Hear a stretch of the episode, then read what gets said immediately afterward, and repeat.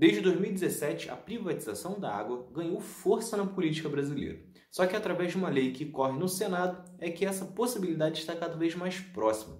Nesse episódio, você vai saber sobre o cenário do serviço de saneamento e os impactos dessa proposta. É Pilatos lá na Bíblia quem nos e também faleceu por ter pescoço o infeliz autor da guilhotina de Paris. Como eu já havia falado aqui em outros episódios, políticos governistas e da direita no país aproveitariam a crise do Covid-19 para enfiar a faca no povo brasileiro, retirando direitos e serviços. Ou, nas palavras do ministro do Meio Ambiente, vão aproveitar para passar a boiada. E entre outras coisas, o projeto de lei 4162 de 2019 é uma dessas medidas. No meio de uma pandemia com tantos problemas para se preocuparem, senadores aprovaram por 65 votos a 13 o projeto que determina que a partir de março de 2022 todos os contratos de prestação de serviços de saneamento sejam revisados e que ocorra um processo de licitação para estes serviços, facilitando assim a entrega destas áreas para o setor privado.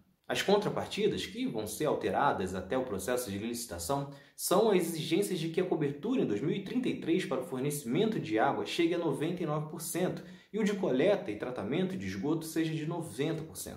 Atualmente, estes números estão entre 83,6% e 53%. Ao ler isso, você pode até entender que isso pode significar um avanço, mas não. O país estaria entregando o setor poucos anos depois de ter feito grandes investimentos a obra da transposição das águas do Rio São Francisco é um exemplo. Iniciada em 2007 no governo Lula e que teve seus primeiros trechos inaugurados em 2017, já custou mais de 10 bilhões e que deve ser finalizada nos próximos anos, levando água a muitas cidades. Tudo isso, depois de ter custado tanto, seria entregue de mãos beijadas por uma empresa privada que não gastou nada. Isso fora os outros mais de 85 bilhões investidos no setor entre 2003 e 2016. E mais uma vez o Brasil toma uma atitude que vai na contramão do que os principais países do mundo estão fazendo. Desde 2017, mais de 200 cidades, incluindo Berlim, Paris, Buenos Aires e Budapeste, começaram a rever as privatizações do setor. Além disso, 90% dos sistemas de água mundiais ainda são de gestão pública. E esta mudança pelo mundo ocorre exatamente por um dos motivos que é o grande risco de acontecer aqui, que é de ampliar a desigualdade. Afinal, a privatização tem consequência imediata nas tarifas. Nos Estados Unidos, a entrada de empresas privadas no setor fez com que as taxas ficassem 58% mais caras.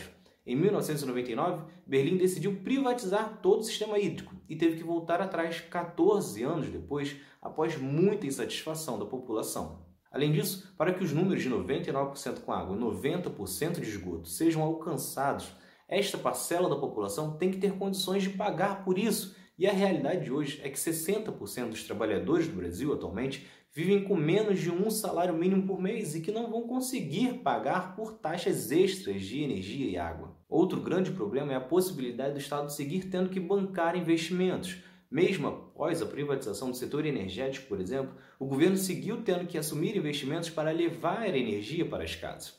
Entre 2003 e 2016, por exemplo, o programa Luz para Todos custou 16 bilhões ao governo para levar energia para 2 milhões e 600 mil casas. Isso também aconteceu nos setores de transporte e de comunicações. No final das contas, quem vai lucrar com isso são as grandes empresas que assumirem o controle. Afinal, tudo que você consome, desde as próprias bebidas, como as roupas que usa, as comidas, entre muitas outras coisas, necessitam de água para serem produzidas. E quem pagará conta disso, novamente, é a população mais pobre, tanto as que já possuem água e esgoto em casa, quanto as que não possuem. Afinal, não existe garantia nenhuma de que serão atendidos. Afinal, diferentemente do Estado, uma empresa privada não tem qualquer obrigação de atender as pessoas que não tenham condições de pagar por isso, pois visam o lucro em primeiro lugar e não o acesso. Todas as fontes para a produção deste episódio estão no site outroladodahistoria.com. Então é isso. Se vocês gostaram, se inscrevam, ativem as notificações e continuem acompanhando. Tem mais outro lado da história por aí. Valeu!